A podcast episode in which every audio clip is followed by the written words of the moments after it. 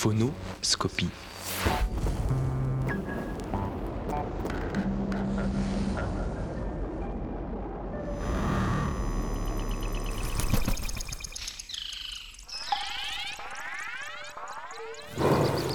S'il y a de la vie à l'autre bout de la galaxie,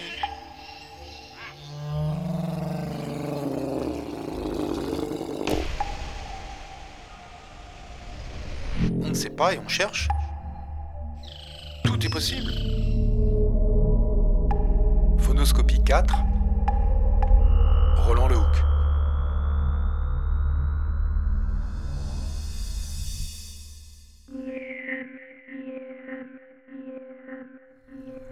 Saturne, Jupiter, Neptune, Nous scrutons le ciel depuis des milliers d'années. Pluton, Vénus, Mars. Et si on découvrait de la vie au-delà des frontières de notre planète Imagine. Imagine que l'on découvre des traces fossiles de bactéries, que l'on découvre des êtres de très grande taille. À quoi pourrait ressembler ce vivant extraterrestre? Quelles conditions et processus permettraient l'émergence du vivant ailleurs dans l'univers?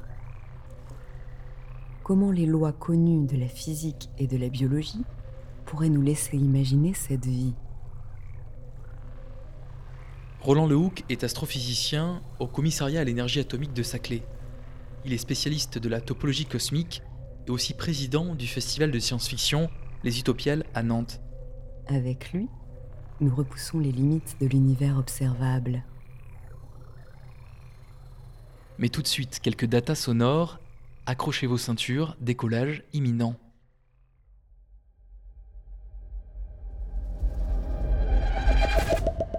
384 467. Distance moyenne en kilomètres de la Terre à la Lune. «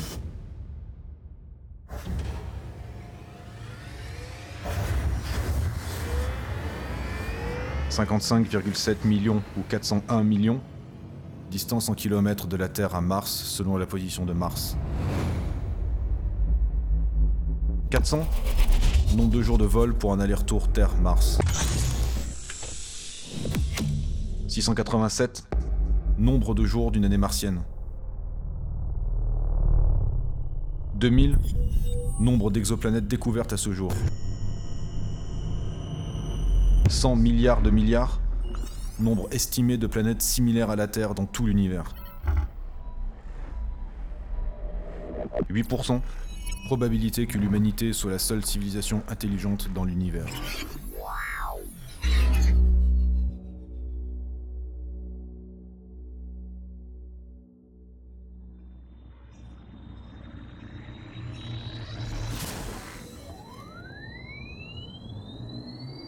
On a détecté avec certitude actuellement environ 2000 exoplanètes. Ça nous donne déjà euh, un certain nombre de, moyens statistiques pour se dire il y a typiquement quelques planètes par étoile, ça peut être entre 2, 3 et 5, 6 planètes par étoile, voilà ce qu'on voit en moyenne. Et comme il y a 150 milliards d'étoiles, ça fait quand même un sacré paquet de planètes. Alors parmi ces planètes, il y aura évidemment il y a des planètes, des, planètes géantes, des géantes gazeuses, il y a probablement des planètes telluriques aussi, puisqu'on on a détecté des planètes telluriques, c'est-à-dire avec un sol solide, un peu comme la Terre, disons, pour l'instant un peu plus grosse que la Terre, mais c'est un biais de détection qui vient du fait que nos moyens de détection sont des moyens indirects et ne sont pour l'instant pas assez sensibles aux planètes de plus petite masse. Ils sont sensibles depuis la découverte de la première exoplanète en 1995 aux planètes de forte masse, comme Jupiter, ou plus gros que Jupiter, aux planètes après de masse intermédiaire.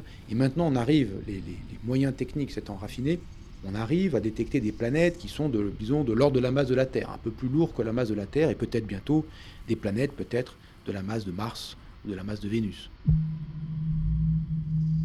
Donc, si on est capable, après, de faire une détection plus exhaustive, on aura de meilleures statistiques sur les planètes telluriques. Éventuellement, on sera capable euh, d'en analyser leur atmosphère. Alors, ça sera une autre étape technique. Pour l'instant, on n'est pas capable de faire ça, d'analyser leur atmosphère, de sorte que l'on pourra se rendre compte si elle a la bonne pression, la bonne composition pour des humains, éventuellement pour de la vie, et précisément en analysant cette atmosphère, peut-être y trouver des indices euh, d'une vie de surface sur ces planètes.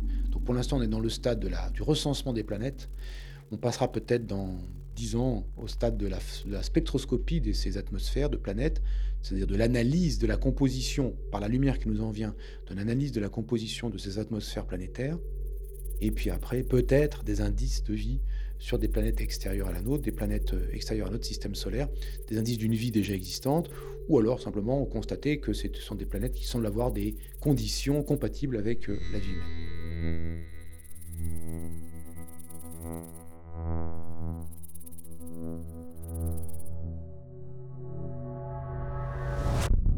Si on avait des preuves directes de l'existence d'une vie extraterrestre, alors là, euh, ce serait une révolution philosophique. Ça poserait des tas de questions. Comment cette vie est apparue? Comment elle se compare? Quels sont ses processus? On aurait un deuxième exemple de vie. Du coup, on saurait que la vie terrestre n'est pas unique. Il y a de la vie ailleurs que dans l'univers, ce serait une découverte de, de premier plan. Ce serait une découverte absolument incroyable. Pour l'instant, on est en train de se dire on ne sait pas on peut dire, ah oui, avec toutes ces planètes dans la galaxie, ça serait quand même incroyable qu'il n'y ait pas de la vie, mais enfin, on ne sait pas. Voilà, tout simplement, quand on est scientifique, on dit on ne sait pas et on cherche.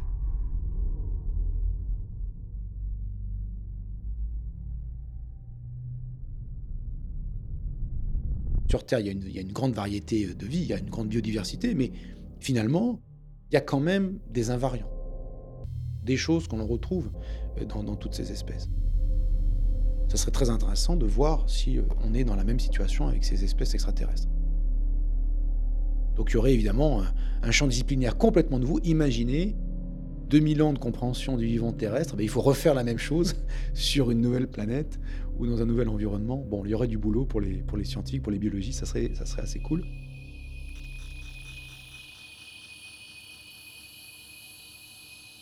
Après, évidemment, la vie, ça commence au niveau de la bactérie.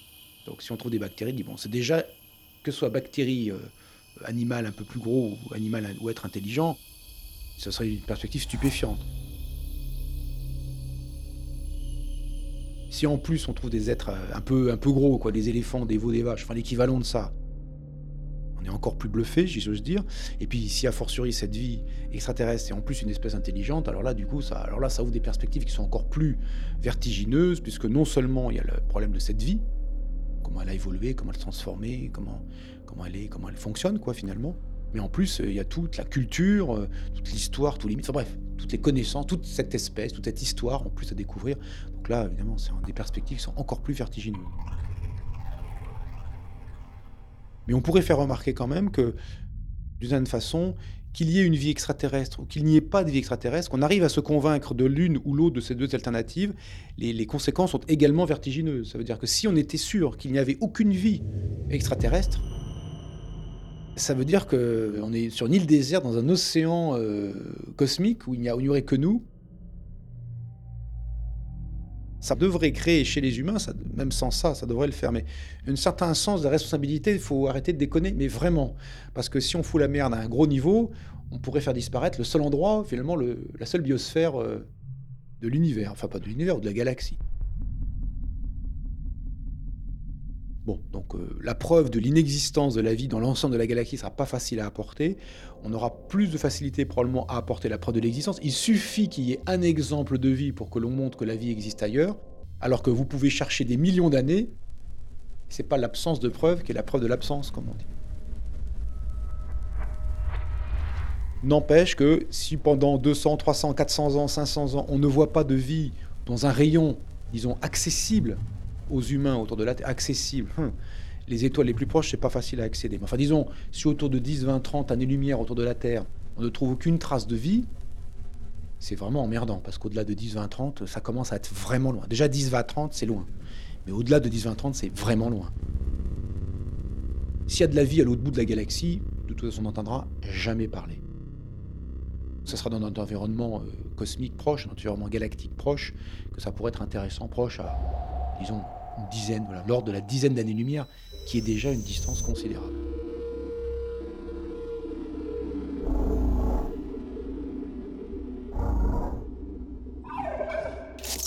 Tout est possible, puisque les humains euh, sont créatifs, et cette forme de vie, elle aura peut-être des, choses à dire. Hein. De toute façon, il euh, faut savoir, par exemple, quand on a été sur la Lune, les astronautes sont revenus, ont subi une quarantaine, à tout hasard.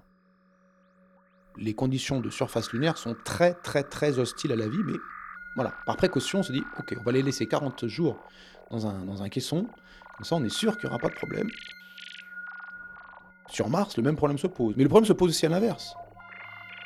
Comment aller sur ces mondes sans les polluer par la vie terrestre?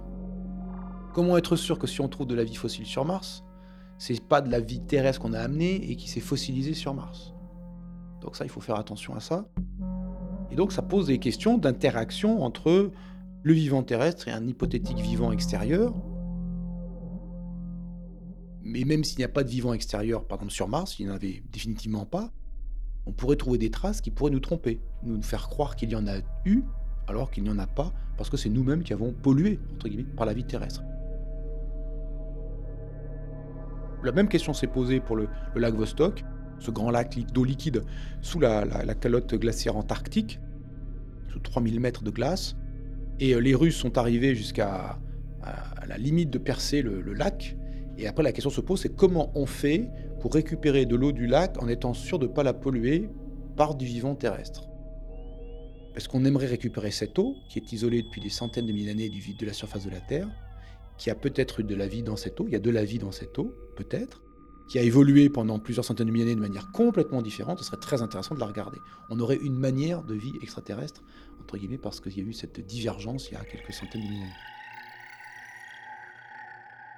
tous ces problèmes-là se posent. Et puis, quel droit aurions-nous à les disséquer, les analyser? Mais la question se pose sur les singes et sur les animaux terrestres. Quel droit aurions-nous à les cloner, à les multiplier, à, les, faire des, des, des, hybridations avec le vivant terrestre? Enfin, plein de questions se posent. Dès qu'on a découvert du vivant extraterrestre, des milliards de questions vont se poser, tout aussi vertigineuses.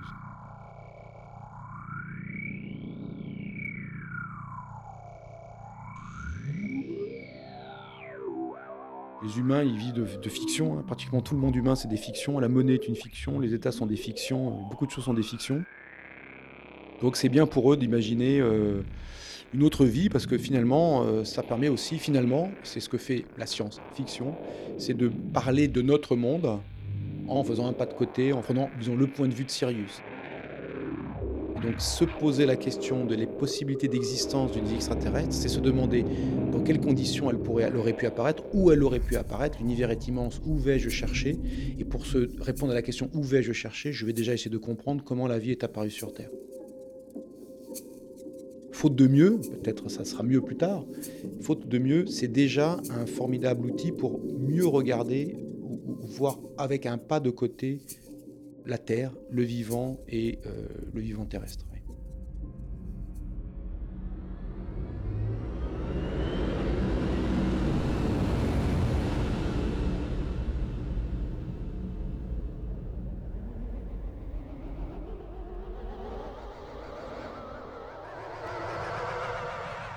People of Earth, your attention, please. This is Prosthetic Vogon Jokes of the Galactic Hyperspace Planning Council. As you will no doubt be aware, the plans for the development of the outlying regions of the western spiral arm of the galaxy require the building of a hyperspace express route through your star system. And, regrettably, your planet is one of those scheduled for demolition. The process will take slightly less than two of your Earth minutes. Thank you very much.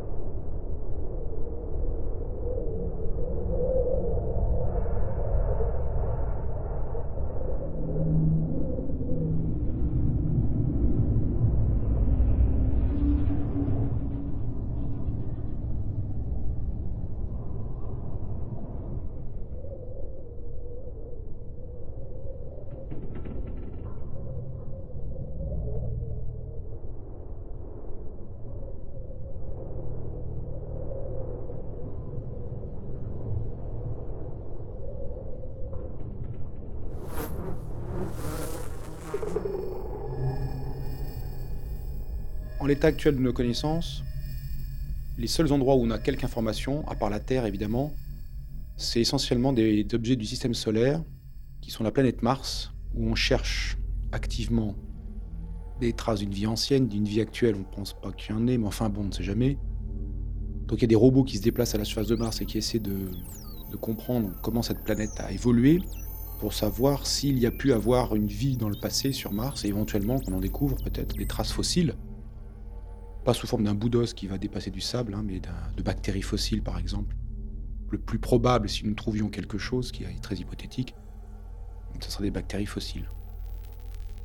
Et l'autre endroit, ou les autres endroits qui sont intéressants, sont les lunes glacées des planètes géantes du système solaire, Jupiter et Saturne. Pas toutes les lunes glacées, mais deux essentiellement, Europe pour Jupiter et Encelade pour Saturne. Parce que ce sont des, des, lunes, donc des satellites naturels de ces planètes, dont on sait qu'elles ont sous leur croûte de glace, elles sont glacées car elles sont lointaines du Soleil et la température moyenne est extrêmement basse, à peut-être moins 180 degrés Celsius, quelque chose comme ça. Et on sait qu'elles ont un océan d'eau liquide sous la croûte de glace. L'eau liquide est indispensable à l'apparition de la vie. Donc c'est bien s'il y a de l'eau liquide. En même temps, euh, s'il y a juste de l'eau liquide, c'est pas suffisant. Il faut qu'il puisse y avoir, euh, d'une façon ou d'une autre, un peu de chimie qui se produise. Et euh, dans Europe et dans Encelade, on sait que l'eau liquide est en contact avec le plancher océanique, comme sur Terre, avec de la roche, disons. Et là où ça devient intéressant, c'est que l'on a découvert sur Terre des endroits, dans les abysses, dans les fonds marins, notamment dans l'Atlantique, des endroits qu'on appelle les fumeurs noirs, où il y a des jaillissements de matériaux du manteau de la Terre, très chauds, qui est dû en fait simplement à l'écartement, à la création de l'océan Atlantique, donc à l'écartement des plaques, euh, disons, américaines et Afrique et, euh, et, Europe, et qui crée le plancher océanique euh, de l'Atlantique.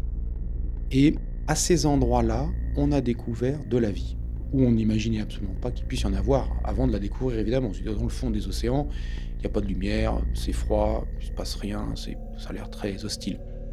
Et on a découvert une vie pléthorique et pas que des microbes, c'est-à-dire pas que de la vie euh, euh, monocellulaire, mais aussi des êtres beaucoup plus compliqués, si je veux dire, avec beaucoup plus de cellules. Bref, pour résumer tout ça, les deux endroits qu'on préfère, Europe, Encelade et Mars.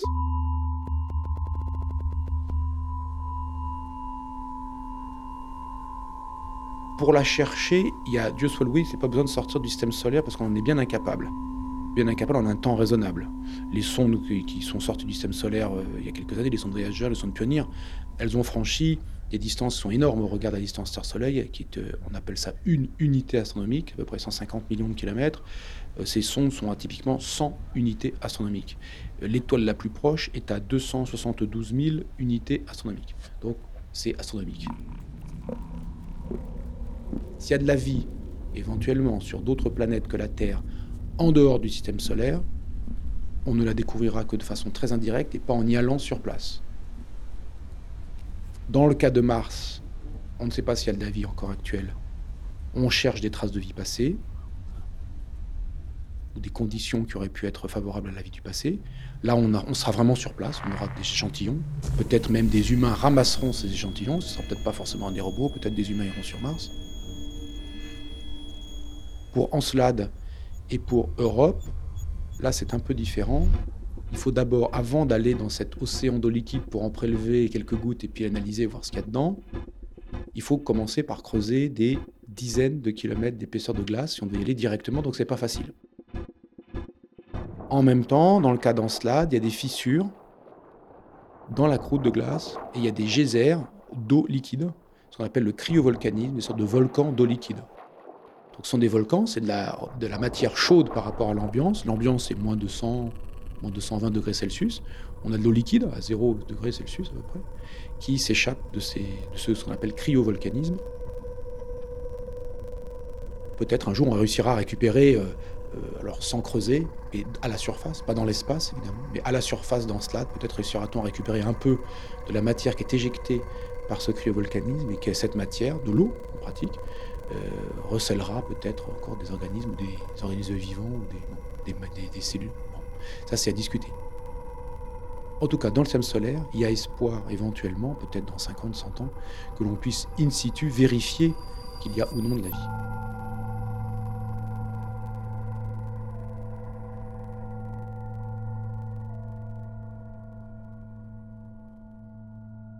Il y a un certain nombre de lois de la physique et de la chimie et de la biologie qui font que la vie ne peut pas faire n'importe quoi. Les possibilités sont immenses et même infinies, mais il y a des choses dont on peut dire à l'avance qu'elles sont, euh, disons, si ce n'est impossible, en tout cas si mal adaptées que l'espèce qui serait dotée de sa propriété disparaîtrait très vite euh, grâce en soit rendue à l'évolution, enfin à la sélection évolutive. Un exemple de contrainte physique.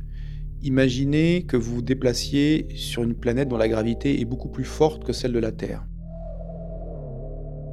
Cette gravité, elle, vous tire. C'est celle qui fait votre poids, c'est la force qui vous tire vers le centre de la planète.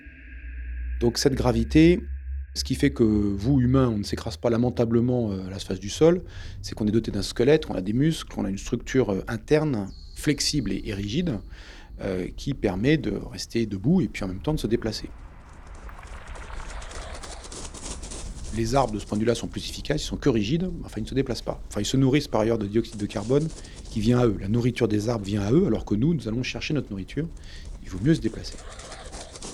Donc les humains, et d'ailleurs toutes les espèces qui vivent à la surface de la Terre, sont soumises à la gravité.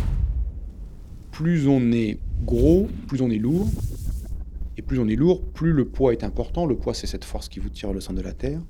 Et euh, un être qui serait euh, deux fois plus grand, il est aussi deux fois plus large, deux fois plus épais. Toutes ces dimensions sont multipliées par deux. Son volume est donc multiplié par deux fois deux fois deux. Et donc, euh, sa masse est multipliée par deux fois deux fois deux, c'est-à-dire 8. Et en même temps, euh, sur quoi s'appuie-t-il pour résister à la, gravité? Ben, Il s'appuie sur la section de ses os, de ses muscles, des articulations. Donc quelque chose qui donne une surface, une section c'est une surface. Et quand euh, une dimension double, la surface est multipliée par 2 fois 2. Et le volume est multiplié par 8. Ce qui fait que la pression, la pression c'est la force qui s'exerce par surface, par unité de surface. La pression qui s'exerce sur votre squelette, si vous étiez vous deux fois plus grand, votre masse serait 8 fois plus, votre poids 8 fois plus, et la section ne serait que 4 fois plus. Donc la pression serait 8 sur 4, 2 fois plus. Si je multiplie votre, votre taille instantanément par 2, par un coup de baguette magique, votre taille, toutes vos dimensions, votre hauteur, votre largeur, votre épaisseur, toutes les dimensions multipliées par 2, la pression qui s'exercera sur les os de l'être que vous êtes devenu sera deux fois plus importante que celle qui s'exerce sur les os de l'être que vous êtes. Au final, vous êtes plus fragile. Vous avez les mêmes os, la même matière, ce sont les mêmes os, mais vous avez une pression qui s'exerce sur eux qui est deux fois plus grande. Plus on est grand, plus la pression qui s'exerce sur vos os, vos squelettes, vos tendons, vos articulations est grande.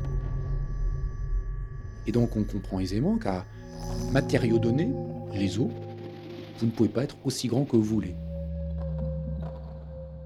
On peut calculer qu'un humanoïde bipède terrestre ne peut pas dépasser 3 mètres de haut, sous peine de se briser à la moindre chute, au moindre problème. Pour les animaux quadrupèdes, le calcul est un peu similaire mais donne un résultat différent. Pour les animaux quadrupèdes, dans une ambiance terrestre, on obtient une taille maximum qui est de l'ordre de 40 mètres. Ce qui est typiquement de l'ordre des plus grands animaux terrestres qui ont vécu sur Terre. Ils sont disparus maintenant, c'était les, dinosaures, les dinosaures géants, les, euh, les diplodocus, les brontosaures, etc. Donc ces êtres-là étaient non loin de la limite maximum de taille que l'on peut avoir sur Terre. Donc si la planète a une gravité plus grande, la taille typique des êtres qu'on va trouver sera plus petite que sur Terre. Si la planète a une gravité plus petite, la taille typique pourrait être plus grande. Si la gravité est plus grande, la taille sera plus petite, s'il y a une contrainte mécanique. Si la gravité est plus faible, elle peut être plus petite, mais ce n'est pas obligatoire. Et par exemple, c'est ce qu'on constate dans Avatar, pour prendre un exemple de science-fiction. Les navis dans Avatar font 3 mètres de haut, ils habitent sur un satellite, qui s'appelle Pandora, un satellite d'une planète géante, qui s'appelle Polyphème. Ils sont sur Pandora, le satellite, qui est donc une gravité plus faible, c'est dit dans le film que la gravité est plus faible. Et ils font 3 mètres de haut. Ce qui est énorme en comparaison de la taille humaine dans la gravité terrestre, mais dans une gravité plus faible, ça n'est pas scandaleux. Donc voilà, un genre de contrainte qui s'imposera à tout le monde, la gravité. On ne peut pas faire n'importe quoi.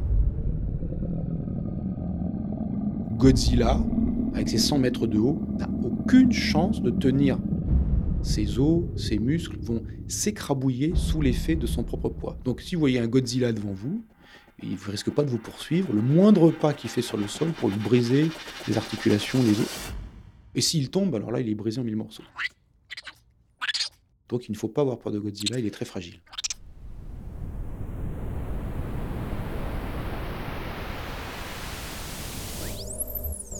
L'homme est un animal qui cherche. La tête dans les étoiles, on finira peut-être par trouver quelque part quelque chose pour répondre à cette question. La vie sur Terre est-elle une exception? En attendant, on continue de chercher, on expérimente, on bidouille, avec toujours l'envie d'aller plus loin. Pour aller où? Ça, on ne le sait pas très bien. Dans 200 ans, serons-nous toujours seuls dans l'univers? Tout de suite, quelques nouvelles de la Terre.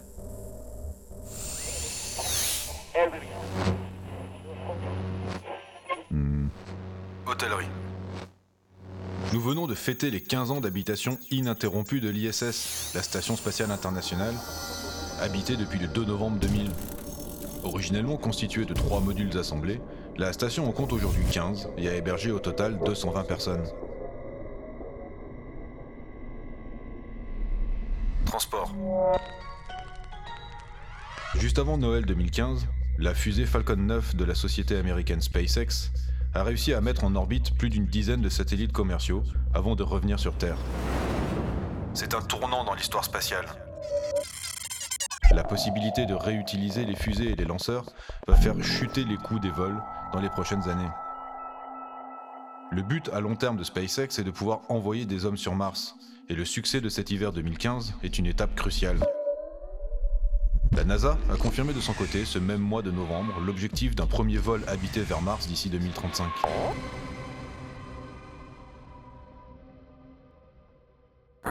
Agriculture. En 2017, la NASA et une équipe allemande vont envoyer dans un satellite des microbes et du plancton. La photosynthèse de ce plancton permet de générer des sucres à partir de CO2, d'eau et de soleil. L'idée, c'est d'utiliser des microbes génétiquement modifiés pour isoler certains de ces sucres et alimenter des bactéries. Ces bactéries pouvant ensuite se transformer en nourriture, en carburant, en combustible, voire en médicaments. La même équipe va également tenter de faire pousser des tomates avec des algues et des bactéries en utilisant de l'urine synthétique comme fertilisant. Donc, oui, appétissant début pour l'agriculture spatiale. Spatiale. Agriculture. Bon début. Appétissant. Un, voilà. Plomberie. Une mission prévue pour 2018 a pour but de créer une première ferme d'humidité, Sur Mars. exactement comme la famille de Luke Skywalker sur la planète Tatooine dans Star Wars. C'est le robot Curiosity qui a relevé cette année En 2015. que des poches d'eau liquide se formaient la nuit, juste sous la surface de Mars, avant de s'évaporer quand le jour arrive.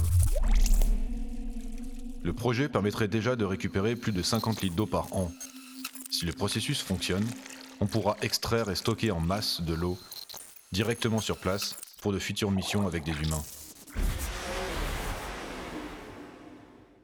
Média. Des ondes radio rapides, ou sursauts, appelées FRB, sont observées régulièrement depuis 2001. Ces ondes durent quelques millisecondes, et on vient de découvrir que le délai entre le début et la fin de chaque vague d'onde est toujours proche d'un multiple de 187,5. 187,5. La probabilité est de 5 sur 10 000 que ce soit une coïncidence, d'après les chercheurs américains et allemands qui ont trouvé ça. Eux situent la source des FRB à l'intérieur de la Voie lactée. A l'inverse, l'astrophysicienne Victoria Caspi de l'Université McGill de Montréal affirme que ces ondes radio proviennent des confins de l'espace extragalactique. D'après elle, ces phénomènes pourraient même se produire 10 000 fois par jour. Mais une autre équipe, en Australie, a également prouvé que des signaux similaires pouvaient être générés par un four à micro-ondes et qu'il y avait une nette corrélation entre l'heure d'arrivée de certains de ces signaux et l'heure locale des repas.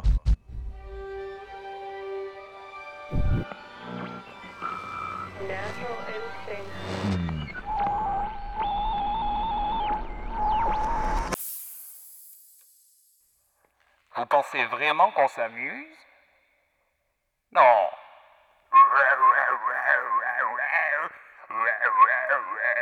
Funradio.com. Oui, oui.